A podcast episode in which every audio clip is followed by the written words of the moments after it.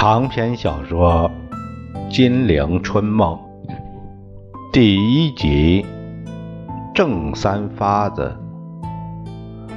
作者唐人，有事了播讲。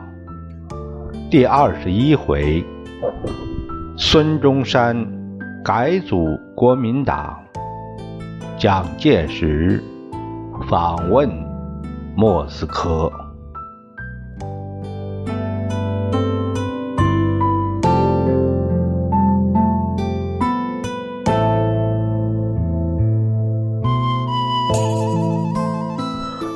却说孙中山一行在八月十四日上午到达吴淞，安全抵达上海。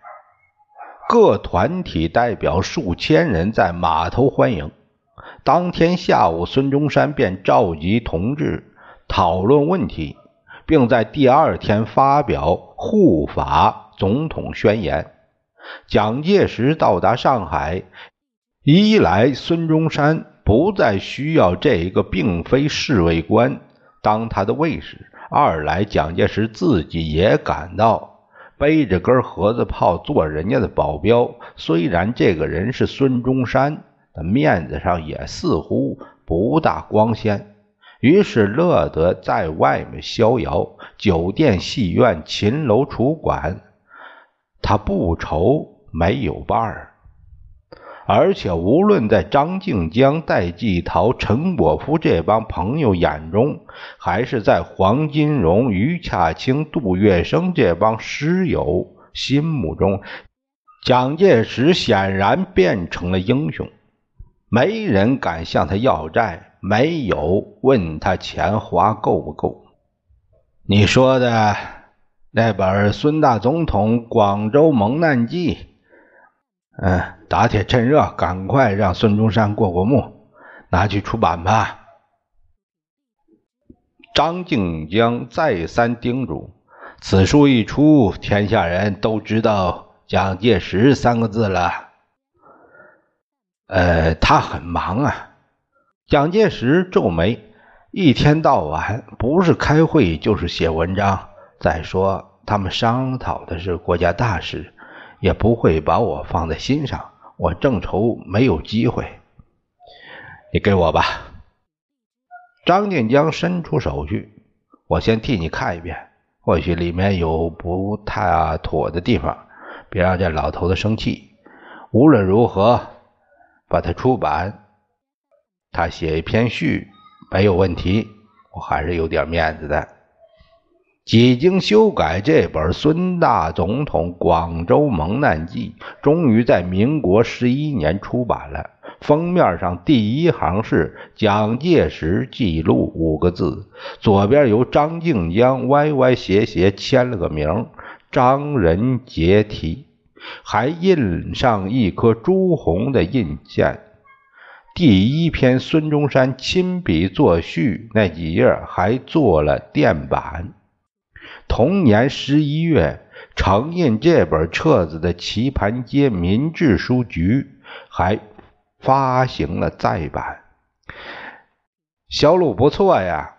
于洽清向张静江他说道：“届时从今以后，恐怕要与孙中山齐名了。”哈哈哈！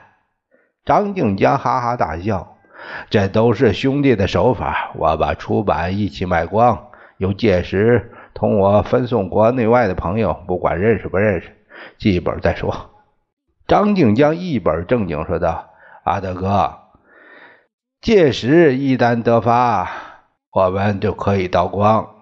这本小册子正是他的前途的奠基石啊！啊啊啊！”不但于洽清他们同时赞叹。环绕在孙中山周围的人们也对蒋介石产生了好感。大总统说过，已经死亡的先烈们都是革命功臣，他将永远记忆，而且照料他的遗族。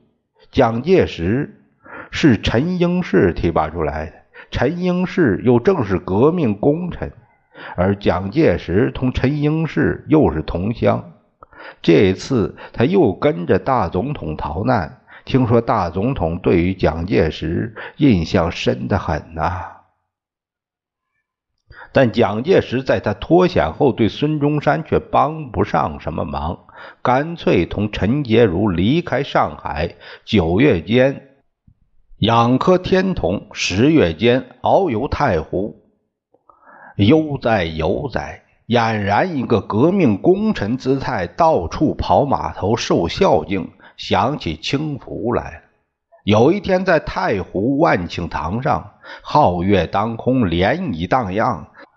丝竹之声急促，有记相率告辞。蒋介石借着三分酒意，问陈洁如道：“想当年交易所失败，有一个做医生的混账王八蛋到我家来找你，口口声声要接你过去。这个家伙现在还来找你吗？提这个人干什么？”陈洁如心里暗吃一惊，自你走后，我就守在家里，根本没有出门。宰相肚里的好撑船，你现在已经大富大贵，犯不着同这帮人怄气。你倒说的风凉。蒋介石敞开领口，把双腿往桌子上一搁：“大丈夫难免妻不贤，子不孝，可是这口气我实在难消。算了。”陈洁如给他扣上领扣，别着凉了，深夜了。瞧太湖的风多劲呢，睡去吧。说着，又边扶着他。慢着，蒋介石把胳膊一推，在我离开上海那一段日子，听到什么没有啊？他们都竖起大拇指，说你有眼光。陈洁如边把橘子往他嘴里塞，边用手放他的嘴边，盛他吐出的橘核。再吃一点，解解酒啊！每次到张敬老那边拿家用，他总是夸你说阿伟有办法。我老早就看出他来了，这一次他敢跟孙中山逃上永丰舰。哎呀，他将来还了得！这一保他可压得正着。后来阿德哥也两天三头的给我送钱送东西，马匹金融也不时派人来问长问短。哎呀，真不得了！张敬老还说。陈英是真有眼光，在日本就很赏识你。可惜他死的太早，不能看见你的成功了。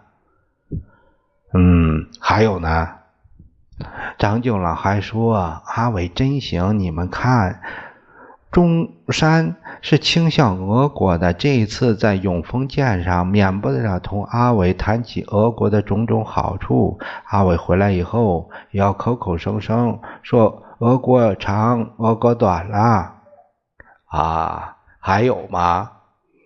戴季陶、陈果夫他们后悔不迭，说早知道孙中山蒙难死不了，他们也要跟你一起上永丰舰。现在只有你一个人出足风头，比比孙中山还英雄呢！哈哈哈哈哈！蒋介石真的醉了。只见他放下双腿，怪叫一声，搂着陈洁如往房间里跑。万顷堂上灯光晦暗，秋风从七十二个山峰，从三万六千顷的湖面低沉的掠过，发出长长的叹息。直到民国十二年一月二十六日，蒋介石的游荡生活又告一个段落。因为那天，孙中山同苏联代表岳飞在上海联合发表了宣言，孙中山准备回到广州成立革命政府，幕僚及随从等人等都在打点行李，准备出发。同志们，孙中山。在行前召开第一次会议，我们又要到广州去了。这一次，我们有了苏联朋友的帮助，一切都会走上正轨，同以前的情形大不相同了。你们中间或许有人会怀疑苏联是不是真正的帮忙？外国对于苏联的毁谤，对中苏友谊的挑拨，有很多谣言。我想说明一点也就够了。各位大多跟我在永丰舰上待过，哎，近两个月的时间中，我们亲眼目睹各国的兵舰在我们的河流自由的出入，对永丰舰却一点帮助都没有。不但没有帮助，还把水雷卖给叛军，想杀死我。他们舰上的鱼雷专家还接受聘请，替叛军设计放雷，唯恐我们不死。同志们，各位曾在这些兵舰中间看见过悬挂苏联国旗的船只吗？没有，没有。苏联革命已成功。马上自动废除了对华的不平等条约，而且弟兄似的给我们非常具体切实的建议，甚至派出专门人才帮助中国革命，绝对不要任何不公平的权利。同志们，你们想想，作为一个革命者，对苏联的种种纯洁的友谊，我们还会胡思乱想，甚至反而听信谣言吗？这些谣言的制造所，正是挂着那种。各色旗帜的兵舰上传播出来的，他们的旗帜虽然不同，目的只有一个：不愿意看见一个和平统一的中国出现。国民党人怀着兴奋、新奇的心情回到广州，孙中山设立了大本营，赴任大元帅。组织了国民党军事委员会，蒋介石被任命为委员之一。当时的孙中山周围的人才是汪精卫、胡汉民、廖仲恺三人。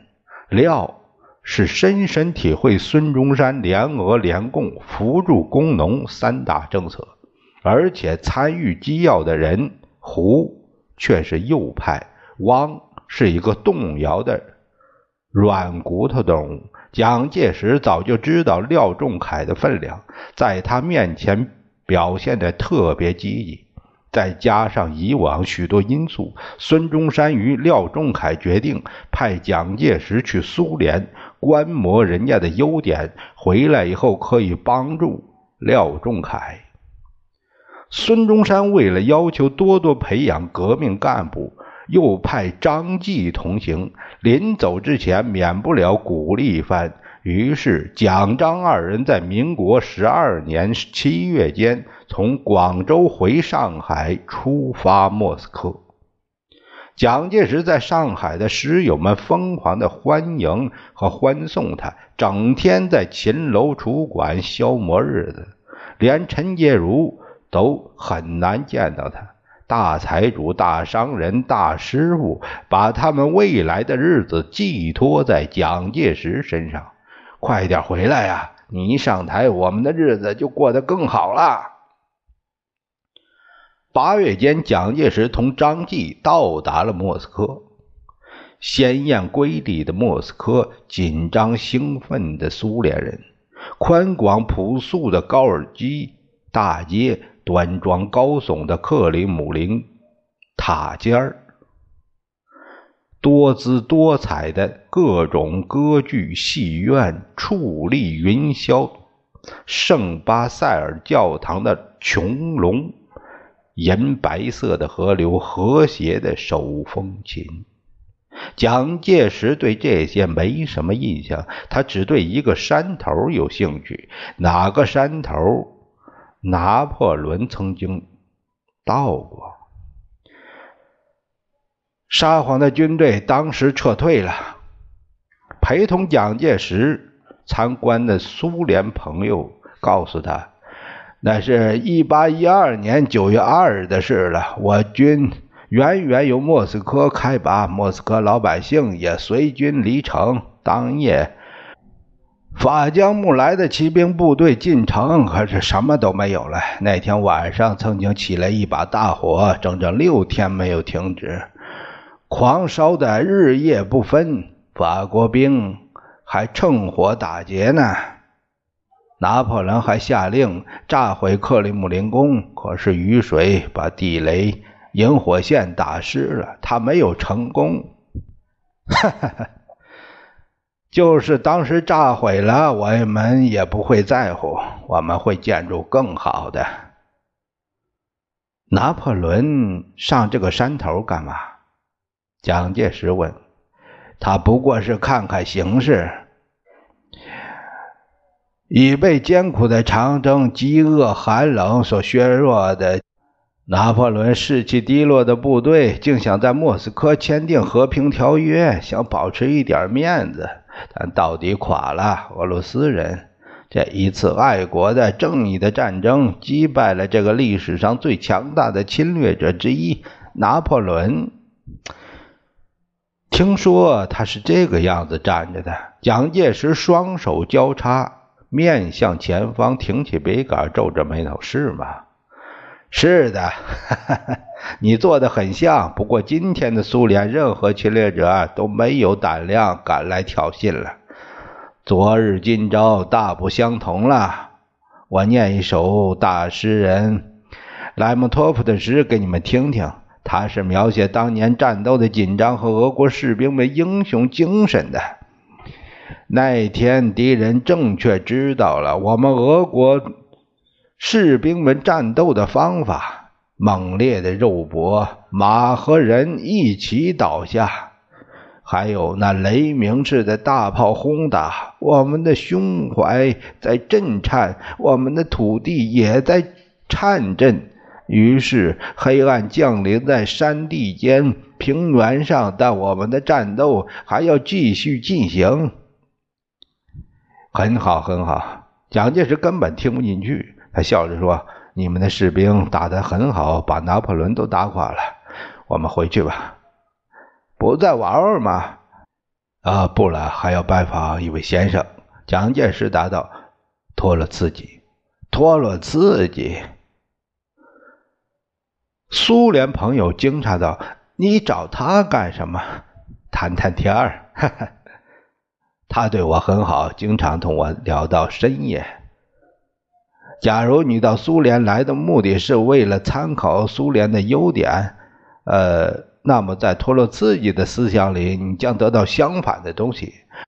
列宁说过，经济发展和政治发展的不平衡性是资本主义绝对规律，因此社会主义最初在不多的，甚至是。一个单个的资本主义国家内获得胜利都是可能的。这个国家中已经获得胜利的无产阶级已经剥夺资本家，并在本国内组织社会主义生产，就与其他资本主义国家对立起来，就这样吸引别国被压迫阶级到自己的方面来。啊啊！蒋介石看看表。列宁这个学说引起了托洛茨基的猛烈攻击。苏联朋友给蒋介石找妥车子，送他上车。他和他的同伴们说了半天，竟否认社会主义能在苏联获得胜利的观点。你现在要去找他，应该证明这一点。就是托洛茨基反对列宁的不平衡发展率的观点，同托洛茨基主义的不断革命论，同不信任无产阶级和中农群众能建立巩固联盟的特点，同不相信建设着社会主义的无产阶级有力量、有创造才干的观点是有最密切联系的。我才不相信列宁和斯大林会成功。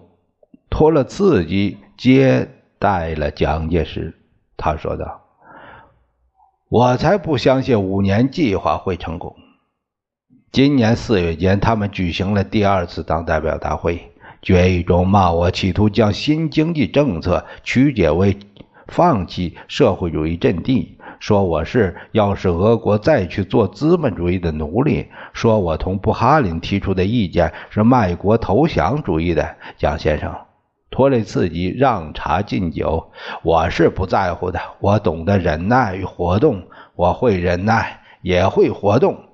忍耐活动。”蒋介石大感兴趣：“是啊，托勒茨基先生，这十年来，我个人也是极尽忍耐活动之能事。”以后你还得忍耐与活动，托勒茨基教导他。据我所知，一个以鲍罗廷和加伦将军为首的军事顾问团将在今年冬天到达你们中国，帮助孙中山进行革命。